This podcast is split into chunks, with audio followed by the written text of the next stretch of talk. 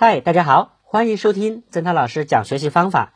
今天给大家分享的主题是物理学的研究基本方法——观察与实验。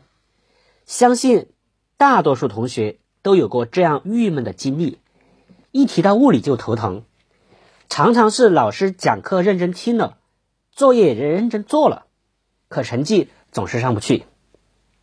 对于这一点，我自己也感同身受。尤其是升上初三以后，这种感觉就更加深刻了。每次综合考试，拉我后腿的往往就是物理这一门。我就纳闷了，我在物理上下了功夫也不算少，预习、听课、复习、练习，一个环节也没有落下，但成绩仍然那么糟糕。后来，我把这种困惑告诉了我的物理老师，听完我的讲述之后。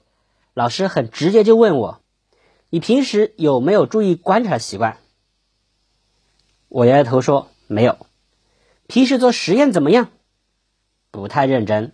我答道：“问题就在这里。”老师的语气变得严肃起来。物理是一门以观察、实验为基础的学科，学物理的关键就在平时的观察与实验，而你连最基本的两点。都没有做好，学不好物理也是情理之中的了。事后我好好反思了一下，发现老师的话可谓一针见血。在平时，我就不是一个注重观察的人，对许多东西往往是视而不见，看一眼就过去了，从来不会耐心的去深入研究。所以很多东西我一般只停留在。初步的印象上，永远也谈不到深刻。还有做实验也是，我常常是一副无所谓的态度。老师在课堂上做演示实验，同学们都伸长脖子、睁大眼睛，而我却熟视无睹，要么看书，要么做练习。在实验室自己动手操练，我更加散漫了，因为做实验通常是与别人合作。我就很少动手，看着我的同伴操作，交实验报告的时候，拿他的抄一遍就了事儿了。我的一个好朋友却跟我相反，他是一个挺留心的人，生活中的点点滴滴都要观察一遍。不仅如此，他还会加上自己的一个理解，或者加上自己的感情色彩。做实验就更不用说了。无论是老师在课堂上的演示实验，还是我们自己在实验室里的动手操作，他都一丝不苟，非常认真的对待。通过我与朋友的比较，我终于明白了自己物理学不好的原因所在了，就在于平时我既没有养成认真观察的习惯，又对实验太过于敷衍，因此才会觉得物理苦不堪言。所以，第一点，我想告诉各位同学是，要善于观察，于观察的过程中学习物理。许多同学在进入中学后，往往觉得物理越学越难，对于物理的学习总有一种挫败感。经过一段时间的观察，我发现这和他们长期困于书本之中，不注意观察周围的生活现象。对一切都漠不关心，有着莫大的关系。自古至今，在物理学上有所成就的人，都是平时善于观察的人。例如，对于苹果落地这再正常不过的现象，没有人引起注意，然而牛顿却注意到了，由此发现了万有引力定律。开水在沸腾时，壶盖会啪啪啪的作响。不停的往上跳动，对这种司空见惯的事儿，有谁留心过呢？瓦特就留心了，由此发明了蒸汽机。天花板上的吊灯会左右摆动，许多人看一眼就觉得没有什么稀奇的了，但伽利略却产生了兴趣，由此发明了摆钟。世界上许许多多定律的发现。东西的发明都不是偶然的，而是在前人细密的观察、思考和研究中创造出来的。同一现象，大家都有目共睹。然而，为什么有人成功，有人却与成功失之交臂，从而出现巨大的差异呢？这其中起关键作用的就是是否注意观察。有的人看到某种现象后，细心观察、认真思考，最后成功了；有的人看过了，没有当做一回事儿，结果也就与成功无缘了。反过来讲，我们要想学好物理，就要认真观察周围存在的各种物理现象。通过观察，才能对所学的物理知识有生动形象的感性认识。通过观察，才能使我们对所学知识的理解不断深化。比如说，学习运动的相对性。当老师讲到参照物时，许多同学可能会联想到这样一个情境：坐在火车上的人。会观察到铁路两旁的电杆、树木都向车尾的分这个飞奔而去。有了这个生动的实例，我们对运动的相对性就有了形象的认识。当然，观察并不是漫无目的、随心所欲的。如果这样做，势必达不到预期的目的。一般来说，在对周围现象进行观察的时候，要遵循以下三点。这样的效果才会明显。一，观察要广泛全面。通常情况下，物理学的比较好的同学，大多兴趣广泛，眼界开阔，见多识广。为什么他们能做到这些呢？很简单，因为他们在平时善于观察，而且观察内容十分广泛全面。在他们的眼中，所有的一切。都非常新奇，只要是在他们眼前出现的东西，他们都会多问几个为什么。例如，看到彩虹，他们不会单纯的好奇于它五彩斑斓的色彩，而是注意观察里面有几种颜色。为什么有这几种颜色？这几种颜色是如何排列的？为什么要这样排列？听收音机的时候。他们不会单纯的听一听美妙的音乐，而是看一看里面有哪些元件，这些元件是怎样组合的？为什么通过这些元件可以听到电台广播？电台广播又是如何发送的？有了这些问题，就会推动自己去看书、去研究、去探索，进而去寻找答案。这样一来，人不见多识广。能不学好吗？第二，观察要有针对性，这就要求我们在广泛观察的基础上，重视观察与已学过的知识有关的物理现象。例如，在学习了压强这个物理概念之后，我们就要注意观察物体间相互作用时产生的压强与作用力和受力面积的关系。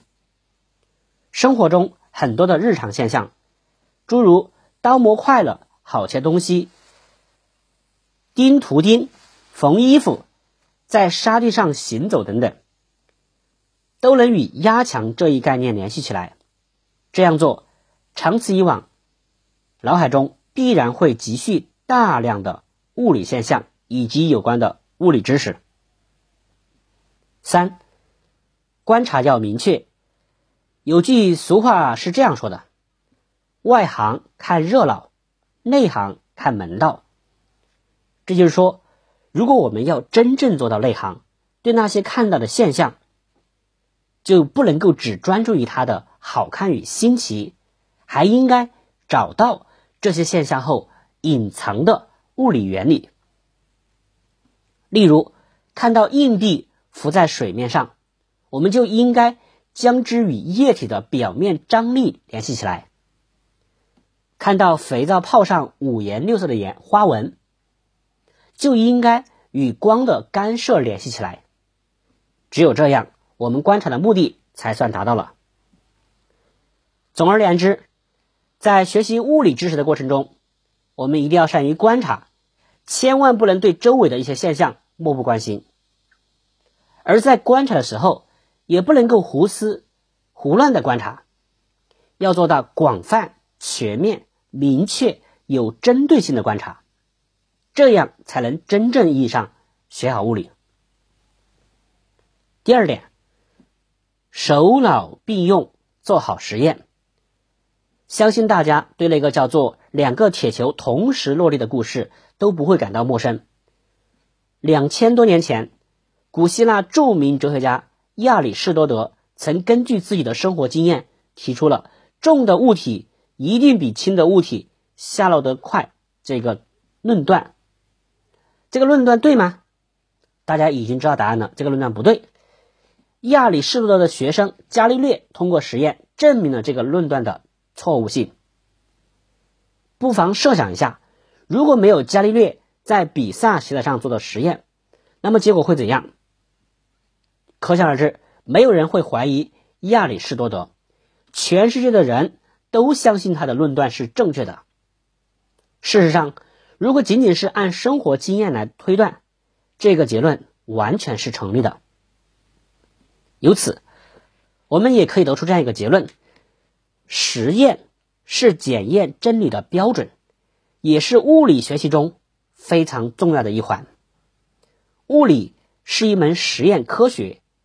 纵观课本上的实验内容，演示实验、学生实验、课后小实验、小制作等，大大小小不下百十个，可见物理与实验的不可分割性。从某种意义上可以说。做好了实验，也就等于学好了物理。所以，不论哪一类实验，我们都应该引起重视，尤其应该特别珍惜每一次动手实验的机会。有同学可能会说，书上对实验目的、步骤与方法、结论，不是一一都罗列清楚了吗？只要把这些都背下来。不就能够应付考试了吗？非也，这是一种完全错误的做法。如果死记这些实验，不仅容易混淆，而且容易忘记。再者，纸上谈兵终究不是真正的能力。要想对理论的应用有透彻的理解，不动手实际去检验是行不通的。宋代诗人陆游的。纸上得来终觉浅，觉知此事要躬行，就是对这一做法的最好概括。因此，我们千万不能把书本当做获取知识的唯一来源，也不能抱有死记实验的想法，一定要亲身实践，把知与行、劳与手结合起来。我曾接触过的一个同学。他是班里的物理课代表，物理成绩可谓是顶呱呱。当我与他私下聊起物理学习时，他曾向我传授经验。他说：“我的物理老师曾告诉我们，实验是学好物理的基本方法。在以后的学习中，我牢牢记住了这一点。每次老师在课堂上演示实验，我总是认真观察，不错过任何一个细节。轮到我们自己动手做实验时，我也是亲力亲为，不偷懒，认真完成每个步骤，做好每一份实这个报告。在完成课内规定实验的基础上，我还勤于动手，利用课余时间自己设计实验，以此判断自己设计的实验方案在实践中是否可行。比如，我曾自己设计实验，测量过学校绿地中一条弯曲小径的长度。上学途中骑自行车的平均速度等等，虽然有的实验并不可行，但是我却从中提高了自己的观察、判断、思维等能力，对物理知识的理解也深刻了很多。这种学习方法真的不错，既理解了物理知识，又在无形中提高了自己的观察、判断、思维能力。我终于明白了他为什么能够把物理学的这么好。所以，同学们，你一定要养成用实验解决物理问题的习惯，勤于动手，乐于动手。你还可以借鉴这位同学的学习方法，利用课余时间自行设计实验，提高自己的能力。好，以上就是今天曾老师分享内容。我来总结一下核心要点：物理学研究的基本方法，观察与实验。一，善于观察，于观察的过程中学习物理。我们需要做到三点：第一个，观察要广泛全面；第二个，观察要有针对性；第三点，观察要有明确性。另外，我们要注意手脑并用，做好实验。会学习，好心态，超常发挥不丢分。祝您金榜题名！感谢您的收听，再见。